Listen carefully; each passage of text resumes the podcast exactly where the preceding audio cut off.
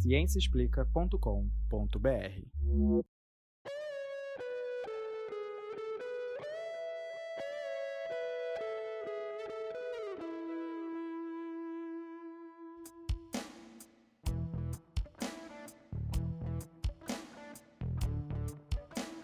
Este é o Microbiando, o podcast que traz novidades do mundo da microbiologia e imunologia para você.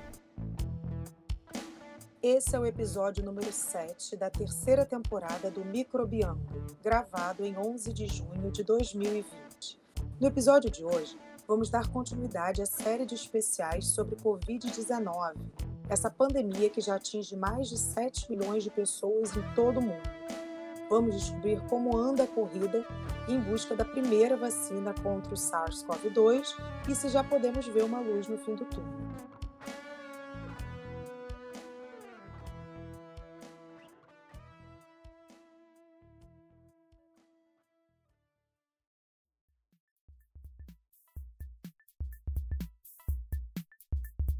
Olá, pessoal, bem-vindos ao podcast Microbiando, o programa que traz as novidades do mundo da microbiologia e imunologia para você.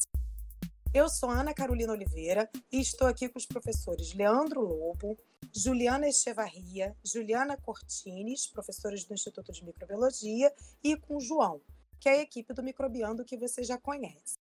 E temos também hoje duas convidadas ilustríssimas, que é a virologista a doutora Clarissa Damasio, minha colega aqui, professora do Instituto de Biofísica Carlos Chagas Filho, da UFRJ. Oi, pessoal, tudo bem? Prazer estar aqui. Clarissa, muito obrigada por aceitar. Clarissa já é, já é, já esteve aqui com a gente no Microbiando antes, né, no episódio especial sobre vacinas, então não é estreante aqui no Microbiando. Bem-vinda mais uma vez. E também Obrigada. estamos também estamos com a doutora Natália Pasternak, que é microbiologista e presidente do Instituto Questão de Ciência. Oi, Carol, pessoal do Microbiando, obrigada pelo convite.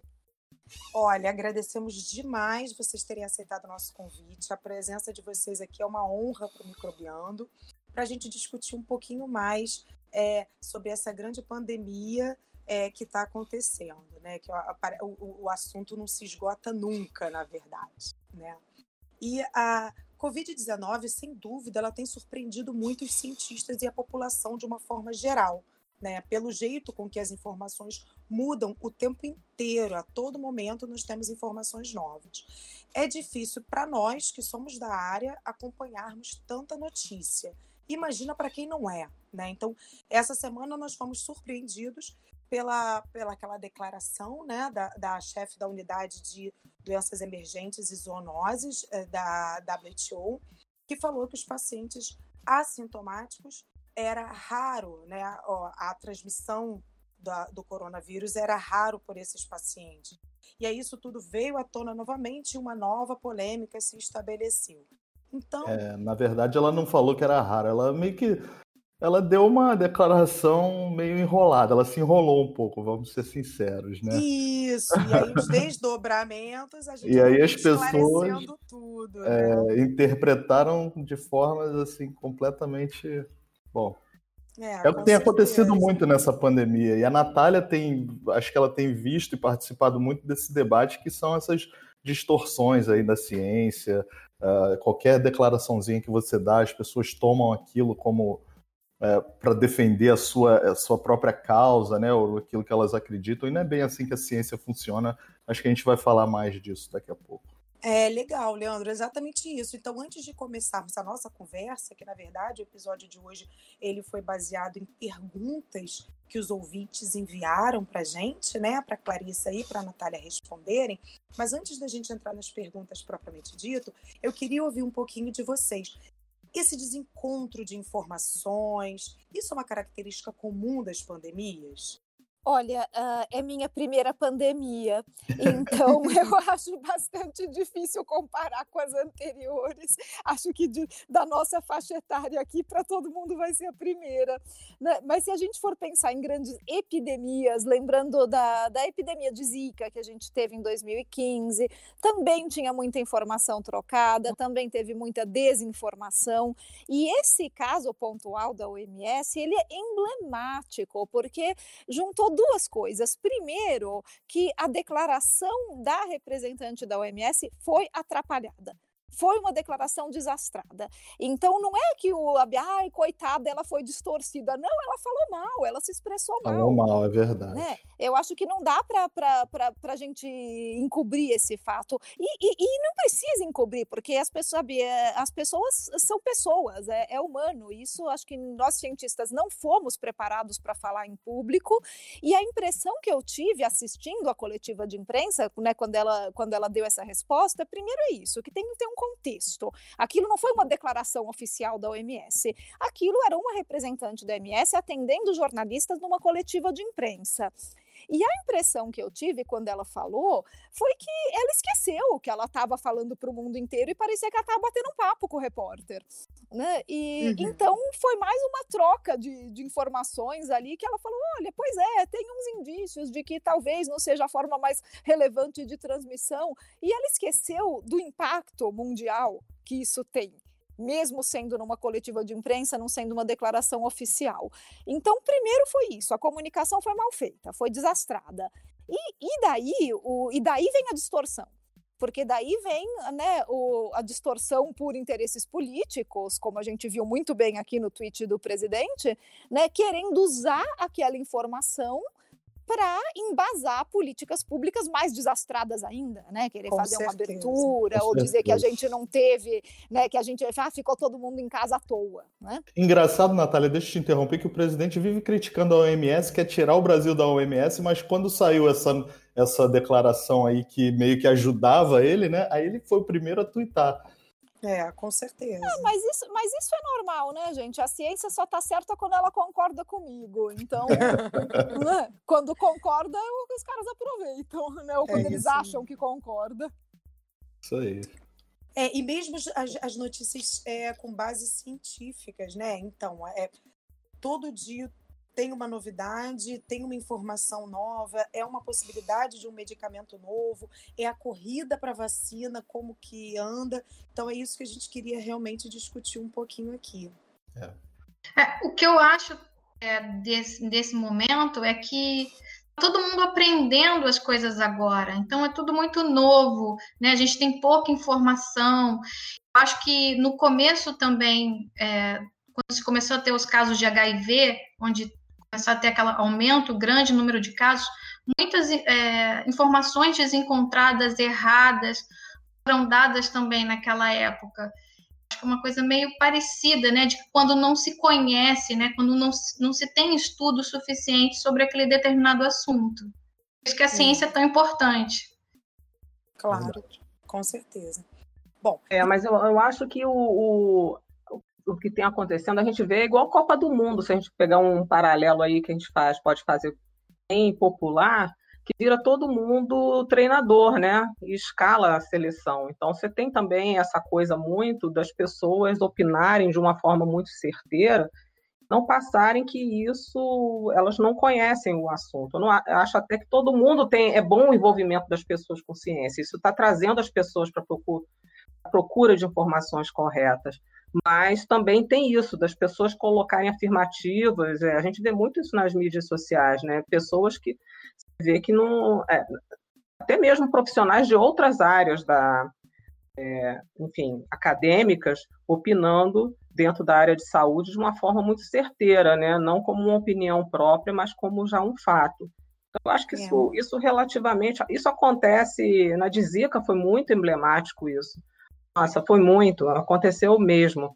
É, e o da OMS, que é esse episódio que a gente está vendo, eu acho que a Natália colocou um ponto certo, né? Eu, eu conheço a Maria pessoalmente, é, e eu, a sensação que eu tive quando eu ouvi falando é que a gente parecia que estava numa reunião própria, que ela estava conversando com todo mundo sobre questões que são questões epidemiológicas, não questões de um indivíduo. Aquilo pode ter uma importância em termos de mundo, né? É, de, mas assim, dentro de cada um, todo mundo tem que fazer a sua parte na hora da proteção. Não adianta dizer que não é transmissor, porque a gente não vai saber. Claro. Eu, eu acho que foi isso, uma, uma fala muito atrapalhada mesmo e, e gera um problema mundial, na verdade. Com certeza, porque são meses milhões de pessoas dentro de casa para ouvir uma coisa dessa realmente é complicado. Bom, então vamos entrar um pouquinho no tema né, da, da vacina, que é o que a gente queria é, começar discutindo um pouquinho hoje. E uma das perguntas, uma das dúvidas que sempre surge é qual é a primeira informação que a gente precisa ter para iniciar um processo de desenvolvimento de uma vacina? Qual é o início de tudo? Bom, eu acho que o, o, início é você ter um bom panorama de como funciona a resposta imune a esse vírus na gente. E para isso a gente precisa primeiro de modelos animais e depois estudar realmente essa resposta em humanos. E, e para o COVID-2, a gente está engatinhando nisso ainda. A gente tem alguns trabalhos já que mostram realmente uma resposta imune que parece ser bastante dentro do padrão. Então, a gente tem os primeiros trabalhos em animais mostrando uma produção boa de anticorpos neutralizantes. Isso não estou falando de vacina, estou falando de animais infectados com o vírus. A gente está estudando resposta imune. Né? Então, animais que foram infectados com o vírus, eles mostraram uma boa resposta de produção de anticorpos, de anticorpos neutralizantes, que são aqueles que realmente são protetores, que vão impedir a infecção pelo vírus, e também uma boa resposta celular que a resposta é que a gente está ouvindo muito falar, que é a resposta de células T, né, que é uma resposta celular que não produz anticorpos, é uma outra estratégia do sistema imune, que são células especializadas em atacar as células infectadas pelo vírus. Então, a gente precisa dessas duas respostas para uma vacina, é isso que a gente busca. A gente busca uma vacina que consiga fazer essas respostas de uma forma bem eficiente, mais forte até se possível, do que a própria resposta imune natural. Mas para isso, a gente precisa conhecer a resposta imune natural, ver como que o sistema imune está se comportando nos animais e na gente. E ao que tudo indica, está se comportando normalmente. A gente tem algumas anomalias aí que a gente vem acompanhando com o tempo e que deixaram a gente um pouco de cabelo em pé no começo. Então, algumas pessoas que testavam positivo, mas daí depois de um tempo não apresentavam anticorpos, e daí a gente ficou, poxa, mas como não? Né? Uh, pessoas que testavam positivo, depois negativo, depois positivo de novo, será que isso era só um artefato do teste ou tinha alguma coisa ali? Né? E com o tempo a gente vai né, engatinhando aí, né, tentando desvendar como é que esse vírus se comporta no nosso sistema imune. Esses primeiros trabalhos em animais me deixaram muito mais tranquila de que parece ser uma resposta bem padrão. Uhum. É, e a identificação também, eu acredito, dos antígenos uh, imunodominantes, né? Quer dizer, entender como o nosso sistema imunológico responde à infecção e não é, qualidade de resposta, né? especificidade de resposta para a gente poder procurar também os candidatos vacinais. Não é, é isso? É. Tem que basicamente conhecer o vírus, né? Isso, Clarice, é uma coisa exatamente. importante. Você tem que conhecer o que, que você está querendo gerar uma vacina contra. E isso é fundamental. É, e eu porque... acho que nesse sentido, ai, desculpa, é só, é, é, só complementando, né? A gente tem focado muito na proteína S, né? Na spike, na subunidade S, né, pensando que é a proteína mais imunogênica, mas eu estou sentindo falta de um pouco mais de criatividade aí. Eu acho que a gente poderia ter outros alvos também. O que, que você acha, Clarissa? É, porque o que, a, a, a, proteína de entrada do vírus sempre é a principal, né? Aquela que todo mundo foca na, na vacina. Você tem a GP120 de HIV, sempre foi também alvo, né? Sim. Você pega proteína de envelope de ebola também, é sempre essa. Agora, principalmente para a resposta, eu acho que o pessoal da Imuno pode falar melhor, é, é, resposta celular, o braço celular da infecção, aí eu acho que você pode ter outras proteínas é, intracelulares, né, vamos dizer assim, que uhum. não estão expostas na superfície, porque aí você tem processamento, tudo, apresentação, eu acho uhum. que aí uhum. isso pode mesmo ter. Eu acho que é o medo, talvez, de errar. Então, todo mundo vai no, talvez, o mais certeiro de primeira, né? No alvo seria óbvio, né? O alvo, é, exatamente, no alvo óbvio. Agora, pega um vírus mais complicado, se a gente sair de Covid, agora é o, o foco é Covid, mas fosse para um vírus mais complicado, que entra via multiproteínas, né? você tem poxivírus, você tem 12 proteínas do complexo de entrada e fusão. Aí, realmente, é outra coisa, é outro nível de se bolar vacina de desse jeito. Exato. E aqui é a Juliana Cortini que está falando. E eu tenho discutido com algumas pessoas, né, sobre a produção de vacina e tal, e surgiu um dado momento que talvez a proteína N fosse imunogênica. Vocês sabem de alguma coisa sobre isso? Porque eu achei estranho justamente por ela estar tá no interior, né, de circundar ali o material genético da SARS-CoV-2. É, vocês podem comentar sobre isso? Vocês já ouviram alguma coisa? Eu, eu, não ouvi falar nada, não. Não ouvi, não. Só tenho visto muito algo em cima da S. Não... É, eu também. Ô, é, eu, eu, acho que para a produção de vacina ainda não tem, é, mas já existem trabalhos mostrando que a proteína N seria mais imunogênica. Para a resposta celular, não é isso, Juliana? É, não sei só celular, não. Eu é. acho que o moral também. É, é, é, não, tem, não tem algum teste de anticorpo desses testes de porcaria, esses testes rápidos que estava usando proteína N? Você viu alguma coisa, Leandro? Eu lembro da gente ter comentado alguma vez por mensagem isso. Não, também não conheço testes de sorologia com proteína N. Também Acho que todos são com a proteína S. Uhum. Olha, eu, eu, vou dar uma pesquisada, eu, eu, juro que eu vi alguma coisa de teste rápido. A N eu acho que ela é alvo é alvo, no, se eu não me engano, no, no, em um dos testes de PCR, mas de PCR. Aí ah, ela é, tá a região da N é alvo, se não é, me engano. É porque nesse, nesse, nesse debate com uma outra professora também, a ideia era, parece que um peptídeo da N também é altamente imunogênico, né? Então, é, é isso, que a ciência tem que estar sempre olhando em, em, vários campos, porque nem sempre a resposta é tão óbvia e tão direta quanto a gente gostaria, né? Então fica fica aí uma, uma ideia, sei lá, da gente é. investigar mais. Legal. É, saiu um trabalho bem recente com 42 pacientes uh, do Reino Unido, se eu não me engano, eu, eu posso depois compartilhar na página, é, onde eles investigavam dos 42, 28 foram pacientes brandos e 14 foram severos. Esses números eu lembro bem. E aí é muito interessante, porque eles mapeiam a frequência e a magnitude da resposta celular CD4 e CD8 de memória, e eles identificam uma série de peptídeos imunodominantes que deflagram essas respostas, tanto CD4 tanto CD8, e comparam justamente entre os pacientes brandos e os severos como que essas respostas se dão. Então, eu acho que é um, um trabalho que vale a pena a gente voltar a discutir depois. E tem e aí... aquele tem, tem, um trabalho recente que saiu também comparando resposta TCD4 e CD8 de pacientes de COVID com doadores de sangue antigos de quatro anos atrás para ver né, uh, qual era o grau de resposta e eles encontraram resposta cruzada que deve ser com outros coronavírus de resfriado, que é um trabalho bem interessante também. Depois eu mando para vocês. Ah, tá ótimo. Esse trabalho é bem legal. Esse trabalho é bem bacana mesmo. É. Perfeito. Bom, o Zildo, ah, pelo Facebook, ele perguntou o seguinte: quanto tempo leva para a produção de uma vacina, né? E ele questiona o fato se essa doença ela começou na China, é, se lá não deveria, se a China não deveria ter uma vantagem nessa corrida é, em busca da vacina. Quer dizer, se lá foi a origem de tudo, se eles não deveriam ter é, pesquisas mais avançadas próximas a uma vacina eficiente. O que, que Olha, você acha? Essa é, essa é a curiosidade de todo mundo, né? A é... pergunta que está na boca, todo mundo quer saber quanto tempo, quanto tempo. As pessoas estão fixadas nisso. Vamos tentar esclarecer um pouquinho aí desse processo de produção de vacina, de desenvolvimento de vacina. Olha, a gente tem em torno de 10 é, trials é, no momento, em fase avançada, e, e mais de 120 em pré-clínico de vacina. Tem muita gente apostando e correndo, né?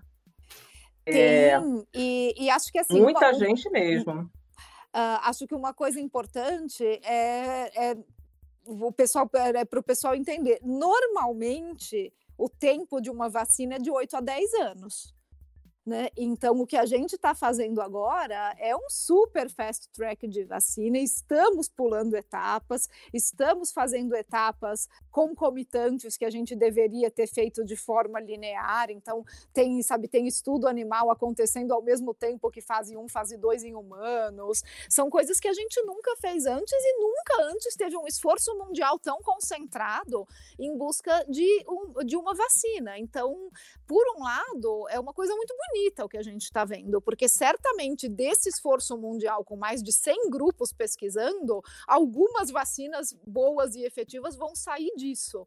Agora, o tempo disso já está extremamente acelerado. A gente ter uma vacina em vista em um ano e meio, dois, já é rápido para caramba. Se a gente conseguir isso, eu já estou surpresa.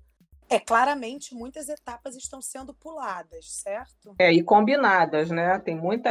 Essa vacina mesmo da, de Oxford, eles estão combinando duas etapas, dois a dois. Uhum. E a previsão de lá mesmo da Inglaterra é que se tudo der certo no trial deles agora, que inicia em julho, né? Final de junho, julho, eles acham que já estão produzindo no final do ano, em dezembro, pelo menos para o Reino Unido.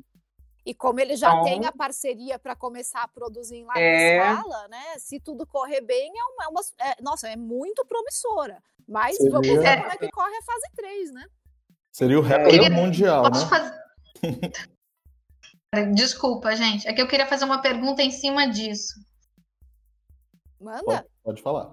É que essa pulada de etapas também tem a ver com o fato de, das estruturas das vacinas, de, estudos de vacinas já pré-existentes, pré-existentes estarem sendo utilizados para a montagem de uma vacina contra esse coronavírus? No caso das vacinas moleculares, sim, das vacinas mais modernas. Então, as vacinas de vetoras, é, como essa de Oxford, né, que é uma vacina de adenovírus, que já tinha uma plataforma pronta e que já tinha sido, inclusive, usada para MERS. E eles já tinham feito até os testes em animais para MERS. Então, uhum. eles estavam com uma plataforma já bem adiantada, e essa é a grande vantagem das vacinas de última geração, as vacinas modernas, né, que são baseadas em ácido nucleico ou em vetor. Porque você facilmente, você tendo a plataforma pronta, você troca a sequência genética e você tá com uma vacina nova para um outro vírus. Então foi exatamente o que eles fizeram em Oxford, eles estavam com a vacina pronta para MERS, eles trocaram a sequência pelo COVID-2 e isso com certeza acelera muito o processo. E inclusive a história da vacina de, de Oxford é muito engraçada, porque eu vi uma entrevista com a, a, a PI, né, a investigadora principal, né, falando que na verdade em dezembro do ano passado, quando começou a aparecer os primeiros sinais de que tinha um vírus novo na China, eles estavam com a vacina de MERS pronta e eles queriam testar se a plataforma era versátil porque isso, eles queriam lançar isso como uma plataforma vacinal. Posso só complementar até isso que ela estava falando, que é bem interessante que eles já tinham testado no mesmo modelo de macaco rezos, é, lá no Rocky Mountains Lab, da, que é do NIH, nos Estados Unidos, já, tá, já tinham testado essa vacina é, com o, o, adenovírus de chimpanzé, né, que é o vetor, e com o MERS, para MERS. Então, já estava tudo já, assim, basicamente pronto, e isso é bem legal.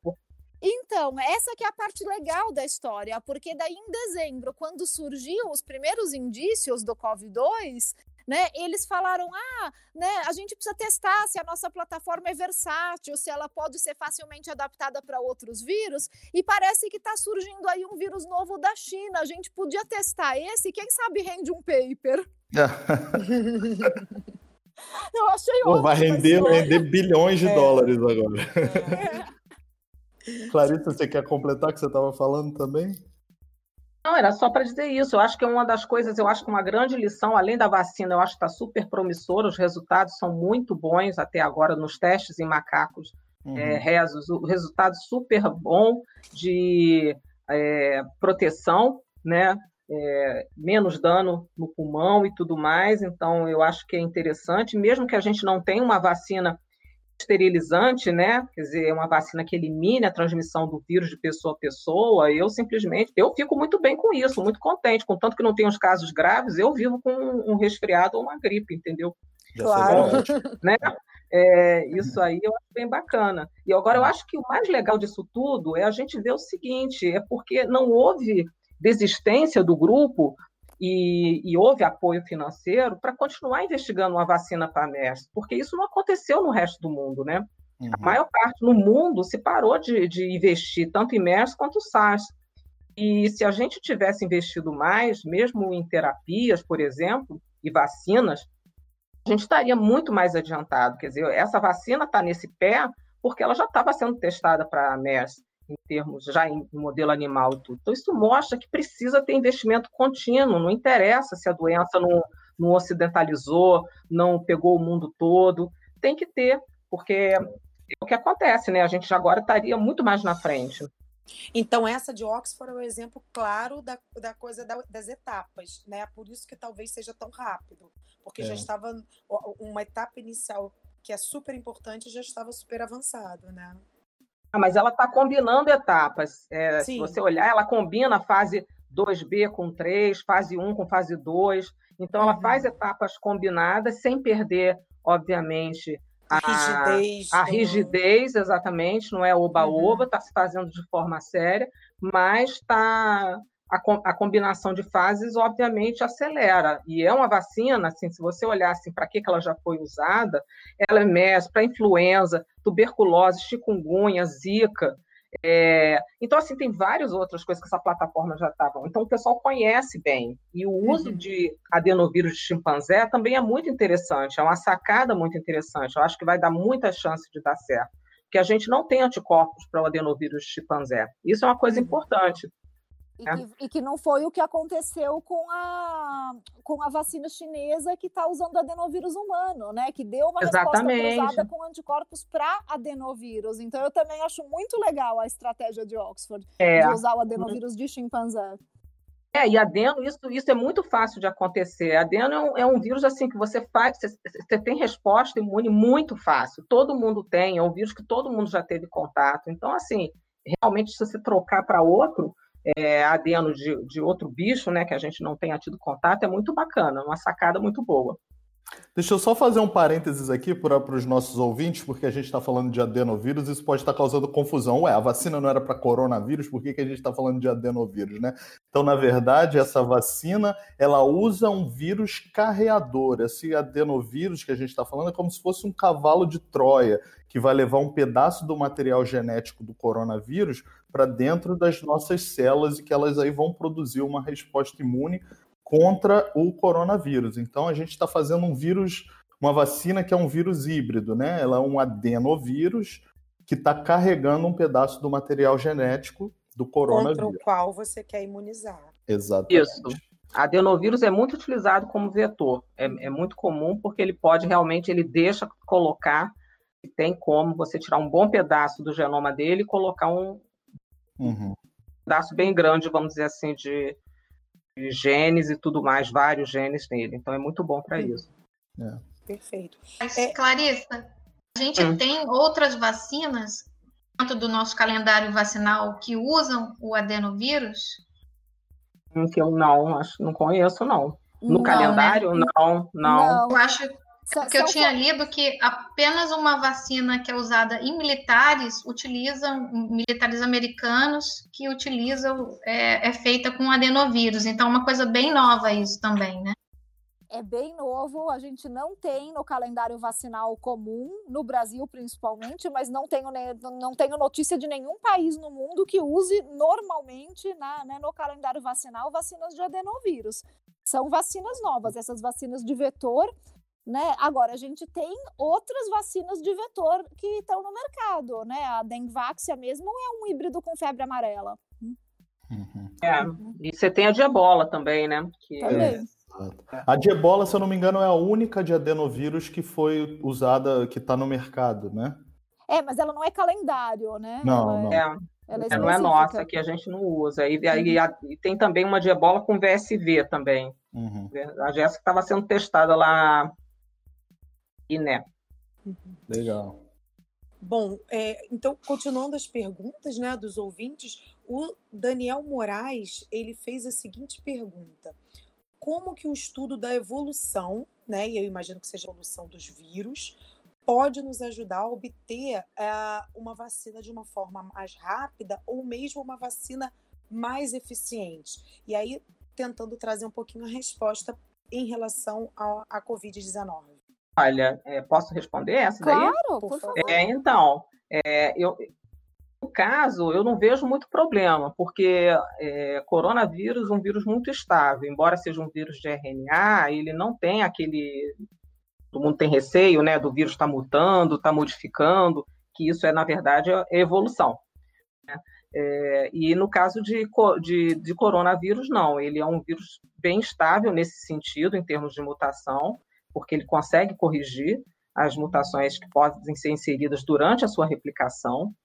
Então, eu não vejo muito, se é isso que é a preocupação do ouvinte, eu não sei do Daniel, de repente, é que a vacina está mutando, evoluindo muito em termos. Aliás, a vacina não, o vírus está mutando, evoluindo, e a vacina talvez não vá proteger daqui a um tempo, eu não sei. Eu, eu uhum. Isso que eu entendi da pergunta dele. Se for isso, eu não vejo muito problema. É diferente de influenza. Talvez ele esteja comparando com influenza, que a gente uhum. realmente, o influenza sazonal, você tem as mutações é, que ocorrem naturalmente é, em influenza durante a replicação, e você tem que estar sempre, além do fato de não conseguir proteger por mais tempo, você tem que estar vacinando todos os anos. Eu não, pelo, pelo fato da evolução, eu não vejo muito problema é, para a vacina. Talvez a gente tenha que vacinar mais vezes, mas aí só os estudos vão dizer, é porque a gente não sabe realmente quão efetiva e duradoura vai ser essa resposta. Nossa, né? uhum. né? Isso aí só com mais estudos, esperando mais. E mais tempo, né, Clarissa?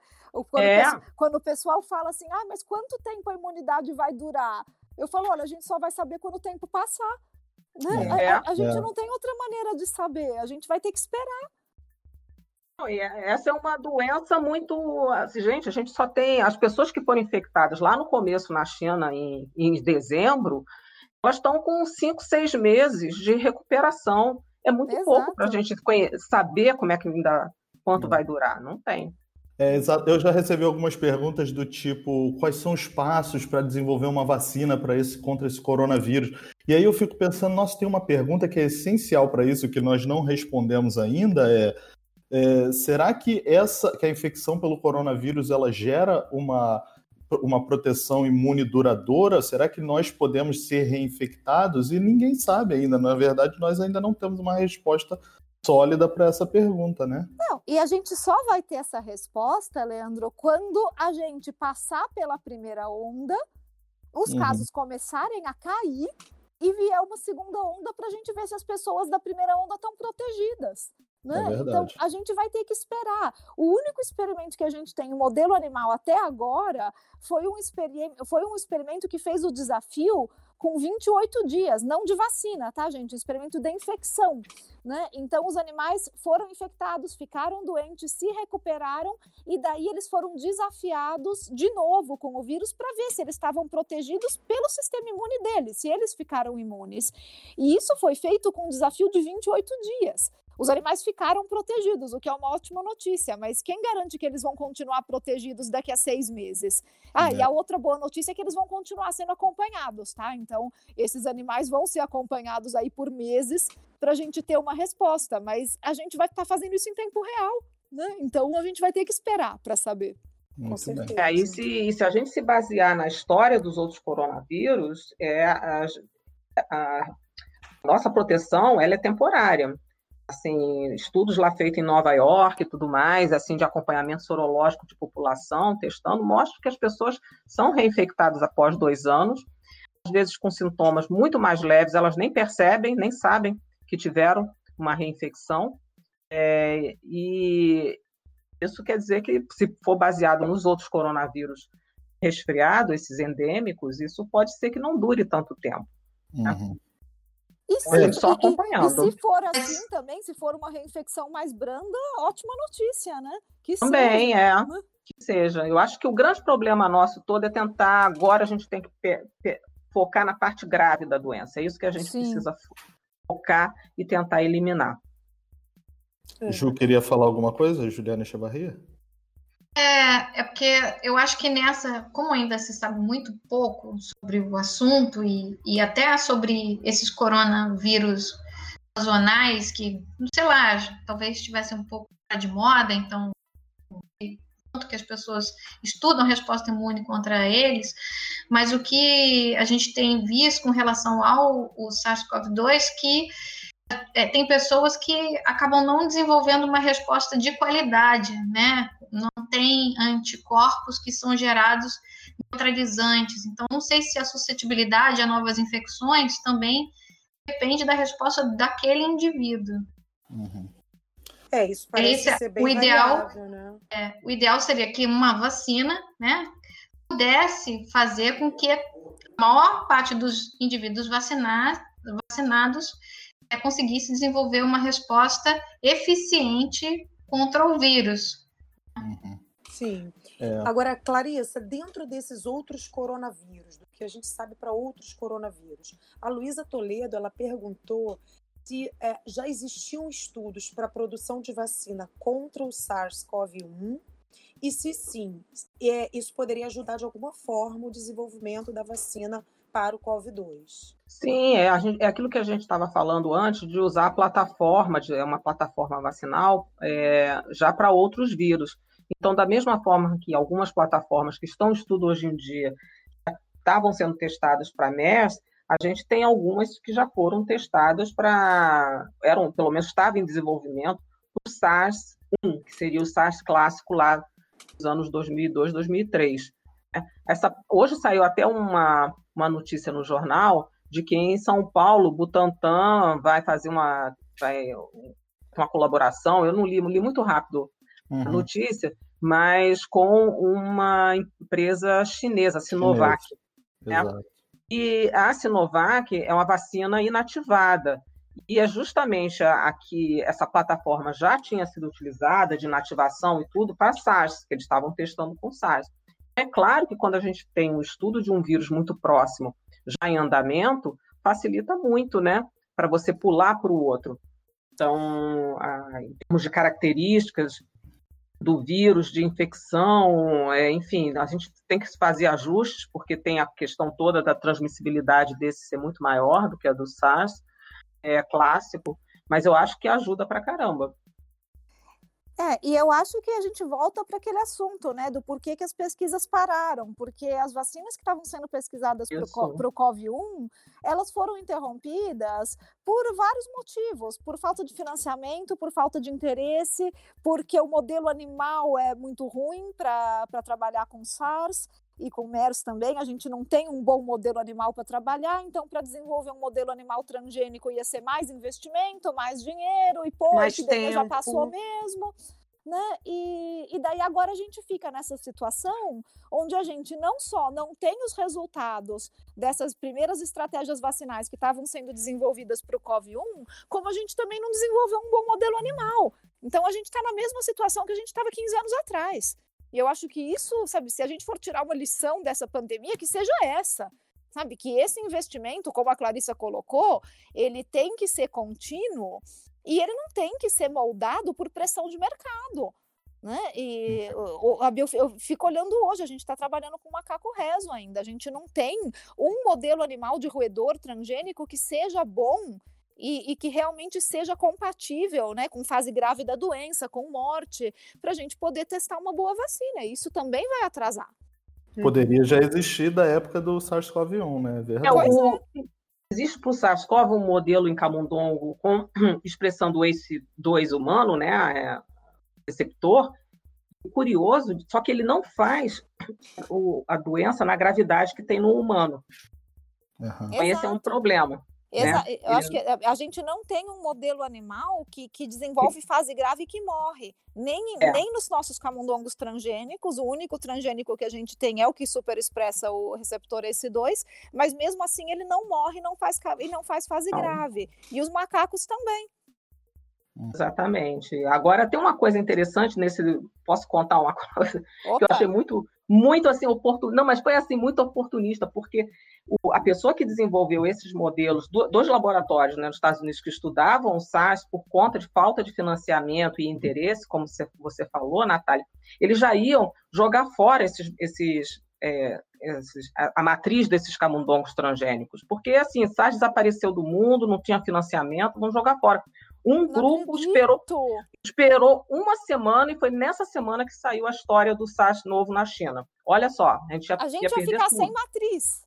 Ia ficar sem Nossa. matriz. E o outro laboratório, ainda bem, resolveu doar para o Jackson, labora- os laboratórios Jackson, né, que, que, faz, que vendem esses animais. Desenvolve, Então, vende. Desenvolvem. Então foi a grande sorte, porque senão a gente ia ter que começar do zero, tudo de novo, esses camundongos. Quer dizer, Ah. a ciência não pode brincar, entendeu? São coisas assim que você olha, não pode, como você falou, ser baseada em. Porque a ciência acaba gerando, é, é baseada no medo, porque as pessoas estão com medo danado da, da doença e as pessoas Uhum. aceitam vacina, aceitam tudo.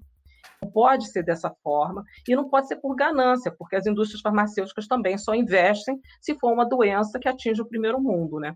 Então, Ou que atinge o mundo inteiro, né? o mundo inteiro. Então, E isso não pode coisa- acontecer. Não, e uma coisa muito legal que você falou agora é que daí, na hora do medo, todo mundo aceita tudo, né? Inclusive transgênicos, que eu não vi É. ninguém ainda reclamar de animais transgênicos que a gente está usando para fazer produção de vacina, para fazer modelo animal. Eu não vi ninguém reclamando das plantas transgênicas que, tem, que a Medicago está usando no Canadá para fazer vacina de proteína. Então, eu acho muito interessante que nessas horas os movimentos né, anti-ciência ficam bem mais quietinhos, a não ser o movimento anti-vax, que no meio disso continua ativo, né? Impressionante. Tá. Continua Impressionante. acontecendo. É, eles são realmente.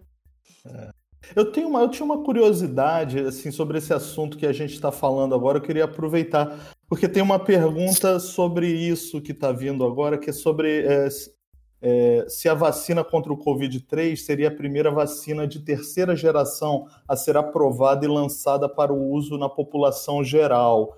Mas e eu fiquei muito curioso. Por que, que as vacinas que estão mais avançadas agora são essas vacinas de, né, de ah, recombinação gênica, vacina de DNA? A da Oxford, por exemplo, é uma vacina usando um vetor viral com um fragmento de DNA. Eu, eu esperaria que as vacinas com vírus atenuados ou vírus inativados fossem as primeiras logo a serem testadas. Isso não aconteceu nessa pandemia? Eu acho que é porque elas são muito mais rápidas, né, Leandro? E, e eu, pa- particularmente, aposto nessas estratégias também.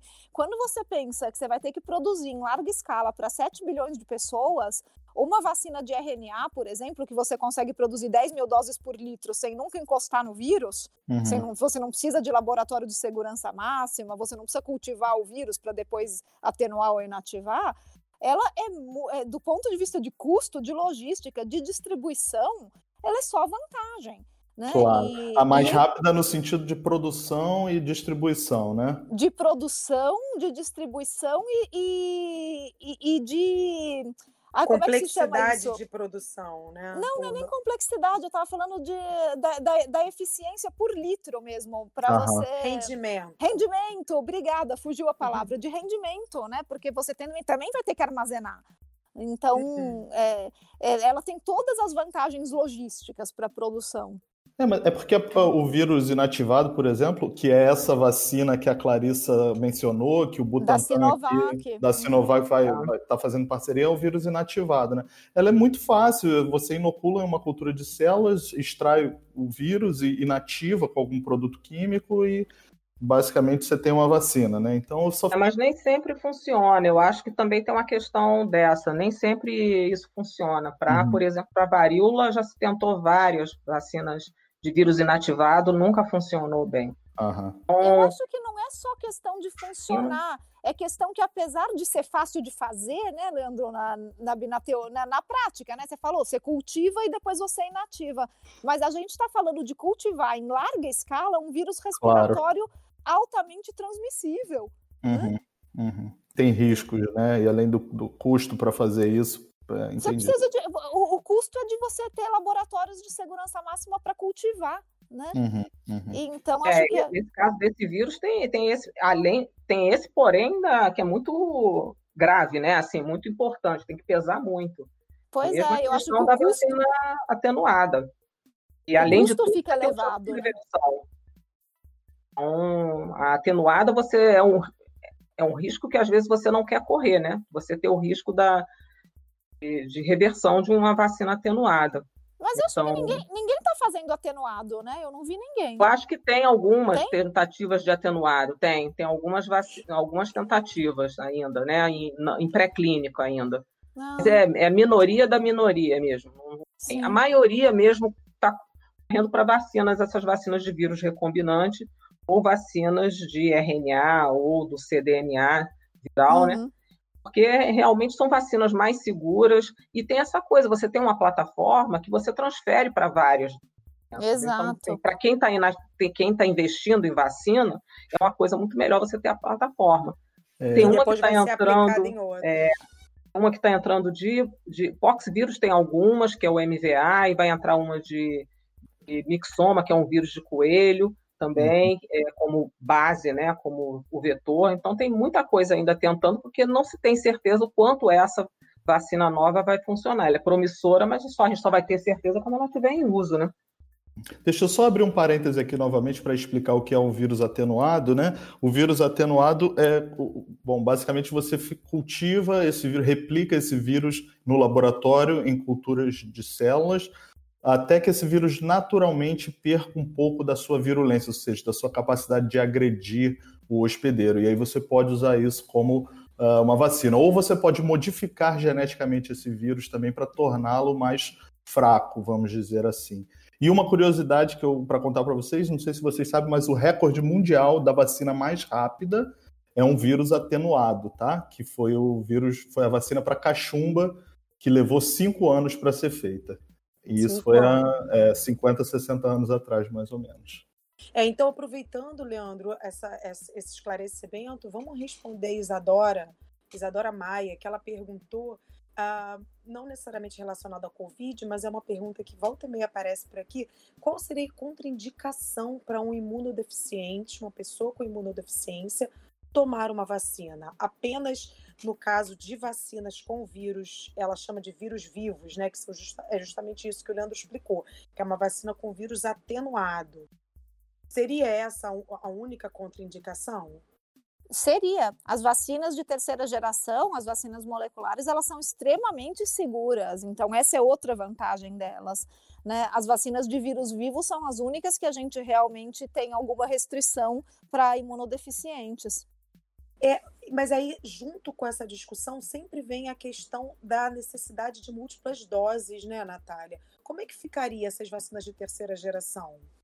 Porque, a por exemplo, a vacina atenuada, ela, ela, ela geralmente ela, ela dispensa a, a, as, as doses de reforço, não é isso? Uma forma geral. Claro que existem é, exceções, mas de uma forma geral. Não tem, o Carol, mas teve sarampo, você precisa de reforço, cachumba, Exato. rubéola. Mas são atenuadas, né? É, mas você falou o quê? Então, desculpa, eu ouvi errado. Você falou que é inativada, não. que não precisa? Não. Não, não, é exatamente isso, é exatamente isso. A, a, a que, as vacinas de primeira vac... geração, Carol? É, as vacinas atenuadas, certo? Que o vírus ele uhum. tem a capacidade de é, infectar e se multiplicar, mas não é virulento. Sim. É, elas geralmente dispensam múltiplas doses. Claro ah, que não. existem exceções. Mas é, não. Não, não, não acho que não são nem é. exceções, é. são a regra. A tríplice viral são três doses. É, tem, tem bastante. A única que é. agora só tem uma dose é a febre amarela. E a Salk, né? Ou a é. Salk também é, do... é. A Salk é inativada, é inativada. É inativada. Mas inativada. A SABE, a SABE você precisa de três doses para proteger contra os, contra os três sorotipos. Né? Agora Sim. os três não são mais, mais prevalentes, mas você precisaria de três doses para para cobrir bem, a, pelo menos três doses para cobrir bem a, a, proteção contra os três sorotipos. Então, você continua tendo. Você continua precisando das múltiplas doses. Precisando das múltiplas ser... doses. Certo. Isso também seria uma realidade para as vacinas de terceira geração. Não dá para saber ainda. Não é. Vai, eu acho que tá, é muito cedo para a gente falar de doses. A gente vai precisar realmente, é, primeiro, continuar testando no modelo animal e, e ver a, como que está sendo a resposta em fase 3 das vacinas para a gente começar a ter uma ideia se vai precisar de reforço, quantas doses. Uhum. Como a gente falou, a gente não sabe nem a, a, gente não sabe nem quanto tempo a gente vai ter de resposta imune, seja de célula T ou de anticorpo, quanto uhum. tempo isso vai durar. Então, acho que está muito cedo para a gente falar de booster, de doses. Certo. É, só que isso é interessante que se vocês pensaram, eu vi uma discussão interessante sobre isso, porque é para o mundo todo, né? Porque cada boost você dobra o número de doses que você precisa para o mundo todo, né? Sim, Nossa, não, a, isso. É, a, a, produção, com certeza, assim, se, o, qual que seria o nosso sonho de consumo? Né? Uma vacina que desse 90% de proteção em dose única. Única, é. Né? é. E, e, que de preferência pudesse ser algo, algo de fácil aplicação, sem seringa, uma coisa oral ou, ou nasal. É. Né? Sabe, uhum. que, que, a logística de distribuição, de armazenamento e de aplicação fosse a mais fácil possível. Esse é o nosso sonho de consumo, né? Uhum. É, legal. Dentro dessa, dessa questão, Natália, eu vou aproveitar e, e, falar um comentário do Gabriel, que ele diz: a USP está fazendo uma vacina em spray nasal para o Covid. Por que as outras vacinas não podem ser assim também? E como seria, a, como que funcionaria uma vacina em spray? Uh, não é a USP, é a Biomanguinhos, uhum. né, uhum. que está que tá pensando em fazer spray nasal. Né? A, a USP está com estratégias de vacinas de DNA, de RNA e algumas estratégias de subunidade de proteína. Legal. Então, não é assim, para fazer é, o spray, bom, primeiro acho que é legal explicar por que, que spray nasal é legal. Primeiro porque ele é fácil de aplicar, você não, né, o armazenamento, a distribuição, a logística, tudo isso que a gente está falando, você não precisa de seringa, né? Uhum. O custo fica muito mais barato. E a, o spray nasal, assim como a vacina oral da polio, por exemplo, elas têm a vantagem de, de uh, causar imunidade de mucosa porque você uhum. vai estar tá dando direto na mucosa do nariz ou da boca, né? E, e, você vai ter uma resposta de IgA secretado, que é um anticorpo de mucosa que é muito importante para esse tipo de vírus respiratório. No caso da vacina da polio, é exatamente essa a maior diferença entre a Salk e a Sabin, né, que uma é inativada e a outra é atenuada. A atenuada, que o pessoal até falou de vírus vivo, né, a gente chama assim mesmo, né, e, e ela dá uma resposta de mucosa né? Então, uma resposta de IgA secretado muito alta. E essa imunidade de mucosa é muito protetora. Então, isso é muito legal. Agora, para fazer uma vacina de spray nasal, não é qualquer estratégia que você, que você consegue.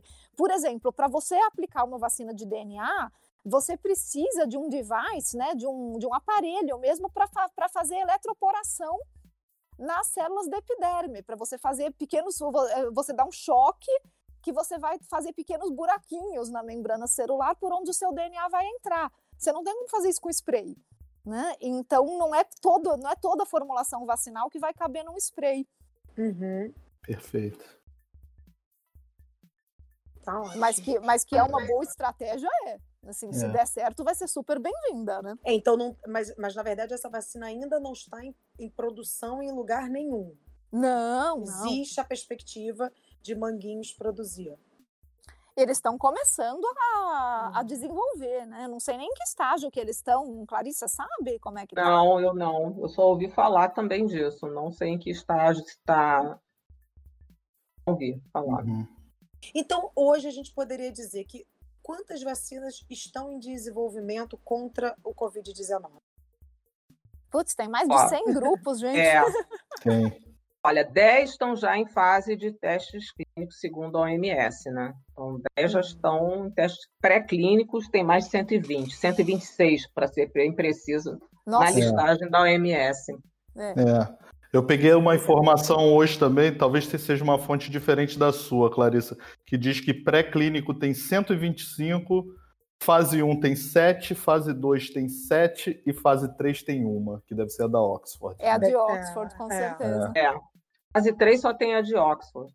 Que é a que está mais avançada, sem dúvida. É. Né? Não, e tem, eu tenho, eu conheço, porque essa mesmo de, de mixoma, é, eu sei que já tá, vai começar o desenvolvimento agora e não está nessa lista aqui é da OMS, essa lista deles é de 9 de junho, uhum. então, de terça-feira. É, acho, Deve... acho, que seria legal a gente podia explicar o que, que é um, o pré-clínico e essas fases para o pessoal que tem curiosidade de saber quanto tempo leva cada fase dessa. O que, que vocês acham? Vamos lá. Só queria fazer uma pergunta antes, que ainda está na coisa da. O tema de, de tipos de vacinas diferentes. Vamos. Que vocês comentaram aqui sobre o né, a vírus vetor, a, a vacina atenuada, o vírus é, inativado. inativado. E falaram, vocês falaram um pouquinho só da existência da Covid-19, né, uma vacina SARS-CoV-2, uma vacina de proteína. Então, para falar sobre, sobre isso, elas seriam mais seguras? É, quais seriam as dificuldades de usar proteínas do vírus para imunizar com vacina? Elas são super seguras. Eu acho que também é uma estratégia bem legal, que vale a pena ter um monte de empresas apostando. Aqui no Brasil, a gente tem o INCOR como estratégia vacinal baseada em VLP, usando proteínas do vírus. A VLP são uh, virus-like particles, né, em inglês, então é como se você fizesse um vírus artificial e você coloca né, as proteínas que você quer apresentar. Né? A, a gente lá no ICB está com uma estratégia também para usar nanopartículas para fazer a mesma coisa. Eu acho que o grande desafio quando você usa proteína é que você precisa produzir e purificar a proteína e ela tem que ter a conformação correta. Né? Então, é, eu, a, as, as, moleculares são muito mais simples, porque você joga o DNA e o RNA dentro da célula e a célula que se vire para produzir, né? Você dá, esse, você dá esse trabalho para a célula. Quando você mesmo que tem que fazer, você tem que ter certeza que a sua proteína tem todas as glicosilações corretas, que ela está metilada, que ela está se dobrando igualzinha à proteína original, né? Então você é mais trabalho. Eu acho que é mais trabalhoso fazer a vacina de proteína, mas ela é extremamente segura. De vacina de proteína no mercado, eu só estou lembrando da HPV. Você lembra mais alguma, Clarissa, que já tem? É de proteína, não. Hepatite B é recombinante, né? Não é proteína. Eu é... acho que sim. Eu tô, eu tô, Leandro, é. lembra? É. Eu me veio à cabeça só HPV mesmo, que é mais moderna. É HPV. Também não. É, eu, eu não lembro. É, HPV é VLP, não é? É VLP, é. pois é. é. Eu acho que foi a, foi a primeira VLP no mercado. A primeira, é. As duas de HPV. É. é. E tem algumas estratégias, né, ainda experimentais, principalmente para vírus dengue, zika, onde as pessoas estão tentando associar as proteínas com partículas, né, de umas nanopartículas, isso que você falou que vocês estão que no ICB vocês estão pensando nisso, né? É, a vantagem da nanopartícula é, é carregar, né? Ela, uhum. se, se der certo, ela é um bom carregador. Né, você faz também, até é a mesma ideia do VLP, né, de você fazer um vírus de mentira ali, você fantasiar uma partícula com, fanta com proteínas virais e falar, tó, sou o vírus, né? Enganar o sistema imune. É. Né? Exato. Bom, é o que toda vacina faz, né? Sim, Enganar sim, o sistema é. imune. Sim, claro. é exatamente isso. E uma, uma questão que eu acho que a gente falou um pouquinho, mas eu, eu, eu, eu, na verdade, queria ouvir um pouco mais o que, que vocês pensam sobre isso. É claro que a questão da reinfecção não está claro, não está comprovado ainda que acontece, mas cogitar essa possibilidade, como que isso pode mudar a forma de pensar dos cientistas que estão desenvolvendo essas vacinas? Trabalhar com a hipótese da reinfecção o, o, faria como que poderia mudar o pensamento estratégico do desenvolvimento de uma vacina? Eu nem sei se muda, né? Eu, eu acho que não muda a é. parte de estratégia, né? É. Eu, o que vocês acham? Eu não acho que muda a estratégia. Eu acho que vai mudar, de repente, não a estratégia de desenvolvimento, pode mudar a estratégia de aplicação, de administração, em termos de esquema vacinal. De frequência de doses. Você vai ter que ter frequência de talvez. O que, que pode acontecer? Pode acontecer da gente ter que tomar essa vacina que nem a gente toma de influenza todos os anos. Exato. Eu vivo bem com isso também. Sim, acho que o grande, o, o grande, é. problema disso é o custo e a logística, né? É. E a gente Esse sabe. É o custo. E, não, e, a gente, e daí a gente sabe que quando você tem que vacinar uma população anualmente, você não consegue uma cobertura vacinal tão ampla, né? Você e... não tem aderência da população exato, igualmente, né? Exato. Não é a mesma coisa alguma que você coisa fazer uma surge, né, campanha, né, gente? Né? Vamos combinar, esse ano a vacina para influenza bombou, né? Todo é, mundo com medo da Covid, é... vou te é. contar. Com certeza. E todo mundo correu para vacinar. Pelo menos isso, né? É. Tinha fila até demais, né, Clarissa? Tinha fila é. até demais assim, se, se, se houver realmente possibilidade de reinfecção, se isso for um fato que depois se comprove, provavelmente é, a gente vai ter infecções mais brandas a cada, a cada infecção. A gente não. E, daí, e daí pode ser que o vírus é. se torne endêmico mesmo, como os outros é. coronavírus de resfriado, o que também concordo Exatamente. com a Clarissa. Eu sou perfeitamente capaz de viver com isso. Com isso, exatamente. Eu não, não tenho esse, esse problema. Realmente vai ser um custo maior é. para enfim, para a produção de, dessas vacinas. Mas eu acho que se depois ele se tornar endêmico, vai ser aquele tipo de vacina que, de repente, nem todo mundo vai tomar. Sim. Uhum. uhum. Tá. É, não, porque alguns... De repente, indicado só para uma faixa etária de idosos, alguma coisa assim no futuro, né? Caso isso se torne mais brando. Então, é só a gente vai ter que aguardar. Na verdade, a, eu entendo a ansiedade de todo mundo, porque a situação está tá realmente grave no mundo todo. Né? A gente tem um ano que virou de cabeça para baixo de repente, mas eu acho que a gente vai ter que esperar. Eu acho que está andando até rápido para caramba. A gente conhece muito mais coisas desse vírus e dessa doença muito mais que a gente nunca conheceu né, sobre doença nenhuma, vírus nenhum em tão pouco tempo. Então, impressionante. Com certeza, e acho que todo mundo que está aqui, né, eu tenho, gente, vocês, vocês não estão com a impressão de que vocês nunca estudaram tanto na vida, sabe? Porque, é. é a, a, gente está se atualizando diariamente, a gente não para de ler paper e não para de sair paper, né? É. Então, é. é, é uma, é uma velocidade de produção de conhecimento que a gente nunca viu. É. É, e, dentro dessa, e dentro desse volume de conhecimento, Natália, a gente também tem que ter em mente que foi o que eu comecei falando no iníciozinho do episódio. Muito desse conhecimento hoje é verdade e amanhã pode ser tudo diferente. Né? Então, absorver, digerir isso tudo realmente é, é, é, é super complicado. É. Eu acho que isso é uma boa mensagem para a gente passar para o pessoal, né? Que tem muita gente que está super ansiosa e fica cobrando muito, mas pô, o que, que a ciência está fazendo? Por que está demorando tanto, né? E eu acho que é, é legal falar isso, porque tem muita coisa sendo feita, muita coisa sendo publicada, muitos laboratórios trabalhando, mas a ciência ela é lenta, infelizmente ou felizmente, né? Porque a gente também precisa ter um, um certo controle de qualidade, mas ela funciona sim. Então a gente precisa ter muita certeza, os testes precisam ser repetidos inúmeras vezes e confirmados com diferentes metodologias para que a gente possa desenvolver, dar uma solução realmente para esse problema, uma solução real. Então e as pessoas por... precisam de paciência. E até porque, né, Leandro, acho que essa pandemia também está mostrando para gente que a pressão por resultados rápidos gera resultados incompletos e corrupção, né? É de Sérgio Sphere. Né? É. Então... É, isso é uma coisa que a gente tem que ter em mente mesmo. É importantíssimo isso, porque assim você, é, são, são, coisas que você não pode brincar, né? Você fazer uma vacina que você vai fazer o teste em voluntários e, e isso pode gerar mais dano do que, que benefício.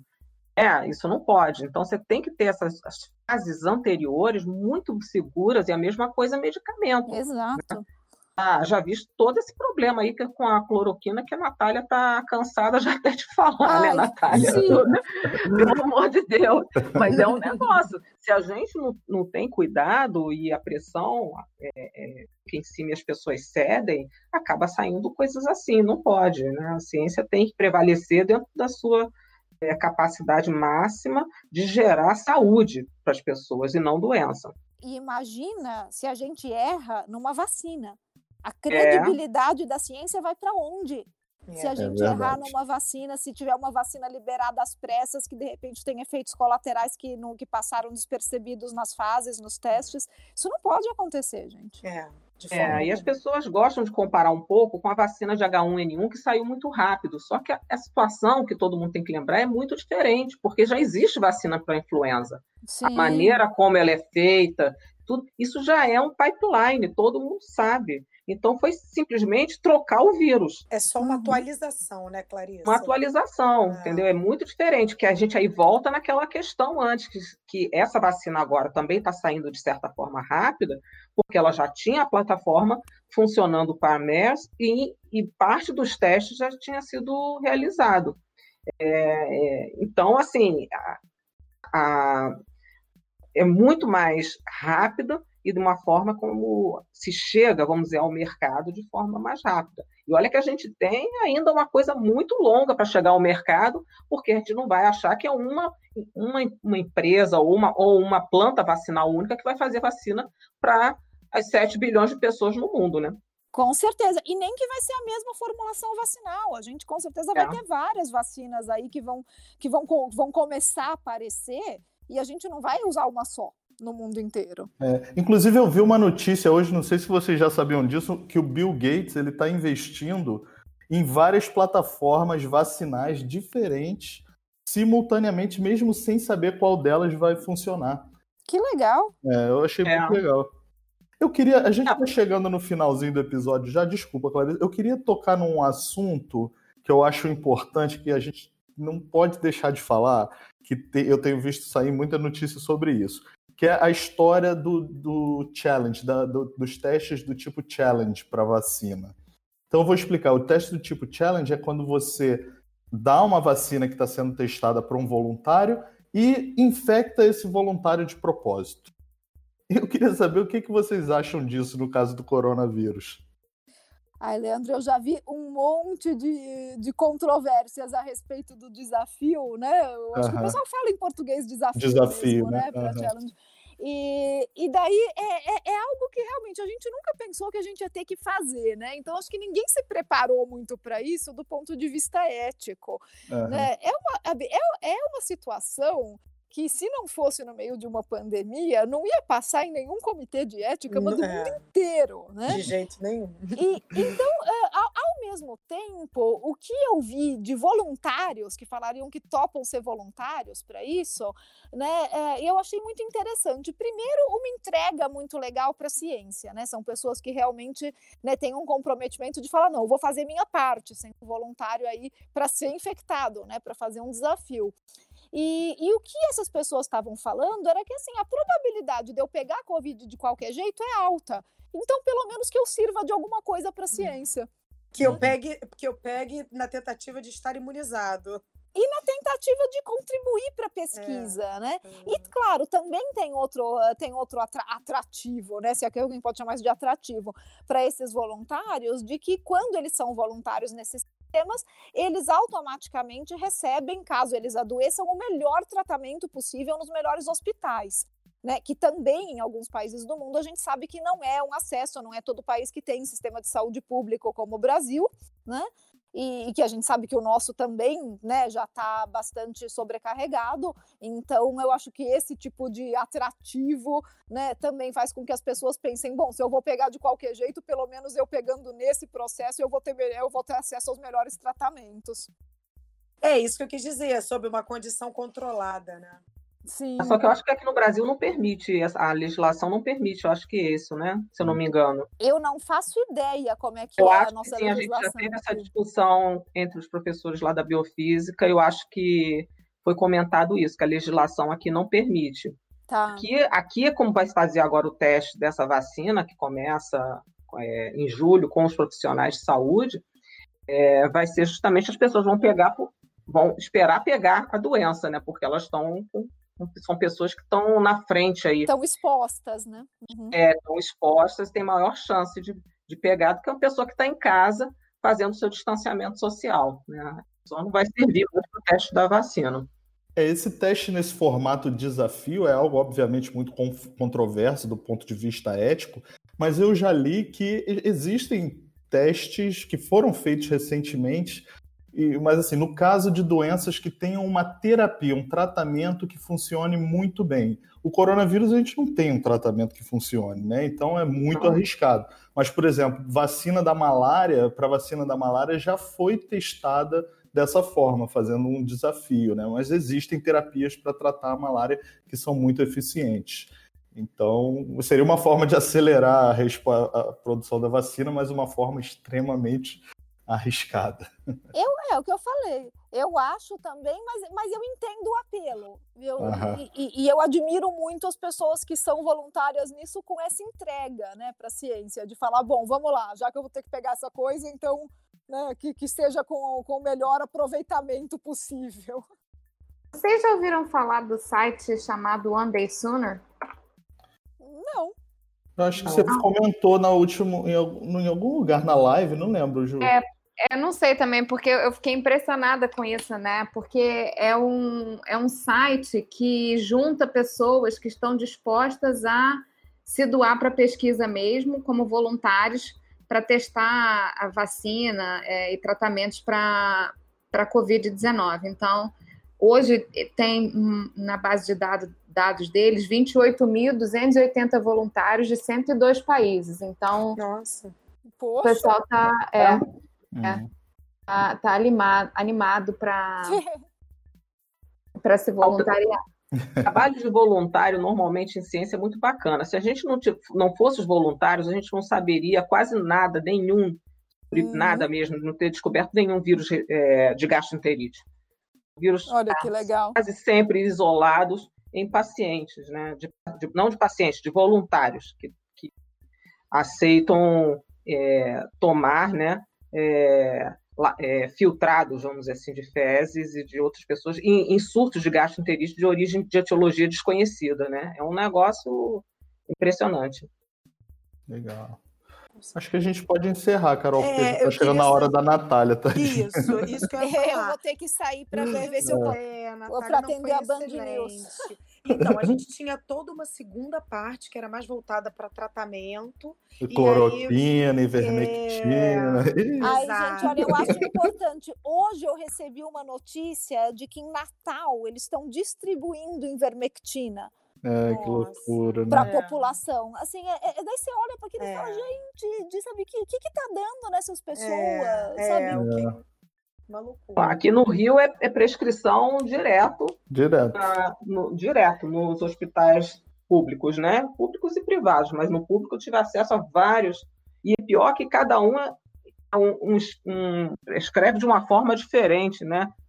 Posologia é diferente. Uma então. loucura. Gente, o, o ivermectina, eu, eu achei que não, sabe? Eu falei, era tão surreal quando alguém sugeriu isso com aquele primeiro ensaio in vitro, com aquelas doses altíssimas. Eu não sei se vocês lembram.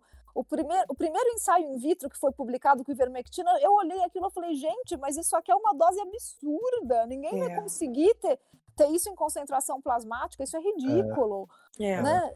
E... Foi lá da Monash, Carol, onde a Carol fez o pós-doutorado dela. Foi lá, né? Verdade. É. E, e, de, e, depois eu fiquei. Alguém aqui tem cachorro? Eu tenho. Eu tenho. Né? Eu tenho. Vocês já deram ivermectina para os cachorros? Porque que é, muito, é muito comum naquelas formulações de anticarrapato. Né? Ah, e... é verdade. É. é. E tem algumas raças que não podem usar, porque é extremamente neurotóxico. É, Golden não pode. O, o, meu, o meu cachorro não podia né? E, e eu daí quando começou a vir esse hype de vermectina, eu falei, gente, alguém está pesquisando? Porque sabe isso nunca foi usado na população em larga escala. De forma isso, deliberada. De forma deliberada, assim, no, numa quantidade tão grande de pessoas, sabe? Isso é suscetibilidade que algumas raças de cães têm, que, que torna a ivermectina extremamente neurotóxica, é. for alguma coisa real na população humana também, sabe? Ninguém está é vendo se, isso. Se, as, se os transportadores ABC estiverem bloqueados, vai passar tudo, e é neurotóxico para qualquer um. Pois é, então, porque é uma questão de posologia, né? E essas raças de cães, o que eles têm é justamente uma deficiência de transportador. Isso. Né? E daí eu fiquei pensando, quem é que diz que o humano não tem? É, né? é perfeito, é. exatamente. Bom, e tem vários, é, vários medicamentos que inibem alguns transportadores. Então, se a pessoa estiver fazendo uso concomitante das duas coisas, pode Putz. ir a óbito. Um Ai, que lindo! Né? Pois é, então, existia toda uma segunda parte do roteiro que a gente ia discutir. Vamos fazer outro dia! É, a gente vai ter que te explorar de novo para o Natal. Não, vamos, vamos, vamos, fazer um outro dia. Eu acho que merece, isso precisa ser discutido. Sim, né? era, olha, eu, eu, lendo rápido aqui, tinham oito, nove perguntas só relacionadas a medicamento e resistência a antibiótico e cloroquina. Então, e vocês vi, viram aquele paper da Surge Sphere de ivermectina, que ele sumiu do repositório de pré-print? Eu não via, não vi. Sumiu, tiraram, gente. tiraram. É. Sumiu o negócio. Olha a cara. É. Gente, essa empresa tem, muito, tem muita cara de fraude. Lembra que você me perguntou, Leandro? Assim, Era é erro ou fraude? Agora eu tô achando que é fraude mesmo. Os caras sumiram com o paper de vermectina, meu. É, o negócio desapareceu. Sim. Bom, então. Bom, então vamos lá, vamos fazer o é, encerramento, cara. Natália, tá é. ótimo. Isso, é, vamos lá. Bom, então eu acho que com tudo que nós discutimos aqui hoje, existe uma luz no fim do túnel. Eu acredito, eu sou otimista, eu acho que ela está mais perto do que nós imaginamos, né? E eu dou a palavra para as considerações finais da Clarice e da Natália, agradecendo mais uma vez imensamente vocês terem aceitado o nosso convite. Vocês querem fazer mais algum comentário? Ah, vou só fa fazer uma mensagem final, então, Carol, obrigada pelo convite, obrigada a todo mundo do Microbiando, foi, nossa, foi, aprendi muito aqui com vocês, com a Clarissa, foi ótimo, né? Eu também sou muito otimista em relação a vacinas, eu acho que a gente tem uma tradição de controlar infecções virais com vacina, muito mais do que com medicamento. A gente sabe que é difícil fazer um antiviral, mas a gente sabe fazer vacina. E eu acho que essa é realmente uma estratégia que é, é a gente tem vários, vários grupos trabalhando ao mesmo tempo. Certamente a gente vai ter algumas vacinas eficazes. E o que eu acho mais importante é a gente saber que não vai ser a primeira vacina que chega no mercado que necessariamente vai ser a melhor, e que é importante a gente continuar investindo, continuar pesquisando as outras. E se a gente quiser realmente investir em tecnologias versáteis, no futuro a gente pode estar preparado para uma nova pandemia. Então, acho que essa é a mensagem que eu queria deixar. A gente precisa aprender a lição com essa pandemia. A gente precisa aprender a investir em tecnologias versáteis, que a gente possa, plataformas vacinais que possam ser facilmente adaptadas para outros vírus e antivirais versáteis também. A gente também vai precisar desses medicamentos no futuro. Já está mais do que na hora da gente investir em técnicas de edição de genoma, de CRISPR. A gente tem técnicas novas para vírus de RNA e a gente precisa precisa desenvolver antivirais genéricos que sirvam para vários vírus e que sejam versáteis também. E se a gente não fizer esse tipo de investimento, no futuro, nessa ciência pós-pandemia, que certamente vai mudar, não vai, não, não vai adiantar a gente investir em esportes, em música, tudo isso é muito bonito, isso também precisa de investimento, mas não vai, não vai adiantar a gente gastar dinheiro construindo estado de futebol que a gente nunca vai poder usar porque a gente não vai poder fazer aglomerações. Então Perfeito. fica esse o meu recado final. Legal. E de, e de forma contínua, né, Natália? Não esperar Sim. acontecer para ter não, essa. Não fazer essa, não fazer essa ciência em soluços, né? A gente toma um Perfeito. susto, aí, oba, todo mundo fazendo antiviral, todo mundo fazendo vacina, é. daí passa, todo mundo para e vai fazer outra coisa.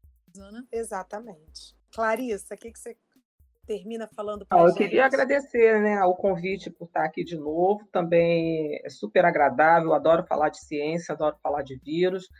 Prazer de conhecer a Natália. Então, eu acho que é uma, uma, uma oportunidade super bacana da gente discutir e mostrar e conversar com todo mundo de que é isso que a Natália falou: ciência é fundamental, mas ciência é fundamental o tempo todo.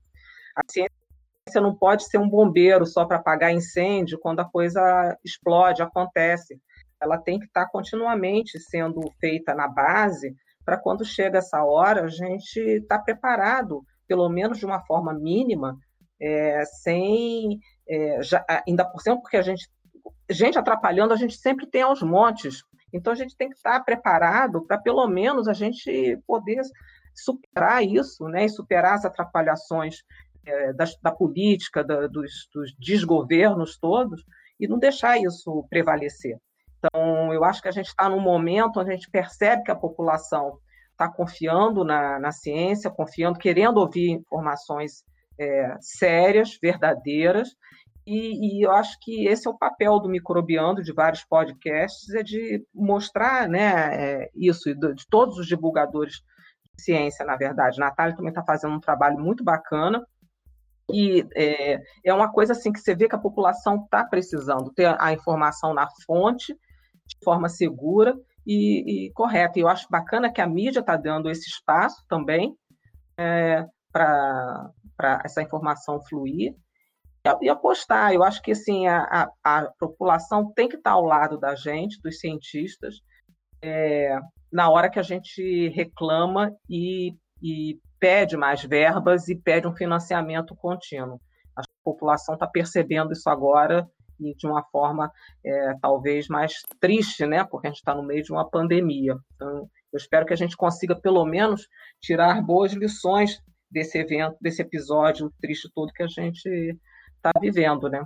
É, eu, e outra coisa, eu acho que é importante ressaltar, gente, é que Brasil tem uma grande vantagem, nós temos um sistema público de saúde, como a Natália falou, em poucos lugares do mundo. Na verdade, se a gente pegar para o país com um milhão de de milhões de habitantes que nós temos pela nossa população, a gente é o único país no mundo nessa quantidade de pessoas que tem um sistema único de saúde, e a gente tem é, plantas vacinais públicas. Eu acho que isso para a gente vai ser uma grande vantagem. A gente não está dependendo de indústria farmacêutica aqui, né, uhum. para produção de vacina. Então, pelo, a gente tem plantas vacinais muito boas, né? Nós temos Butantan e Biomanguinhos. Então, eu acho que isso vai ser para a gente. Eu tô, eu tô bem esperançosa que isso a gente vai ter bem rápido. Está pertinho, é isso mesmo. É. É, deixa eu só chamar a atenção, gente, porque se vocês quiserem conhecer mais do trabalho, que a Natália é presidente do, e uma das fundadoras do Instituto Questão de Ciência, como a Clarissa falou, ela está fazendo um trabalho de divulgação científica incrível. Então, se vocês quiserem conhecer mais, uh, o Instituto Questão de Ciência está em todas as mídias sociais, basta buscar os, pelo site da é, Instituto Questão de Ciência, tá? Eles estão fazendo uma cobertura maravilhosa dessa pandemia e também não só dessa pandemia, eles também falam sobre muitos outros assuntos, da importância da ciência bem feita na hora de, do, do, da, dos gestores tomarem decisões é, acerca de saúde pública, tá? Então fica aí a nossa dica. Opa, obrigada. A revista é ótima, a, a revista, revista, é muito é boa, é. é. Obrigada, gente. Veio sempre, muito boa. É, bom, então Obrigada mais uma vez a presença de vocês. O convite já fica para vocês voltarem quando puderem, quando quiserem, para contribuir com o Microbiando. Tenho certeza que os ouvintes adoraram esse episódio, então sejam muito bem-vindas sempre aqui com a gente, tá bom? Obrigada mais uma vez. Obrigada, gente. Tchau. Obrigada. Obrigada. Muito bem, pessoal. Esse foi mais um episódio especial do Microbiando. Espero que vocês tenham gostado. Uh, se surgir alguma dúvida sobre o que foi dito, manda uma mensagem para gente. Você já conhece as nossas redes sociais, microbiando, ou pelo e-mail microbiando.micro.ufrj.br. O podcast Microbiando tem o apoio do Instituto de Microbiologia e do Instituto de Biofísica Carlos Chagas da UFRJ. Além disso, temos o apoio da SBPC, da SBI, da SBM, da SBV, do site A Ciência Explica e do marketplace iBay. Esse episódio foi produzido por todos nós e editado por Leandro Lobo e Clay Lee. A trilha sonora do Biando, Daniel. Valeu, galera. Até a próxima. Tchau, tchau. Obrigado. Tchau, gente.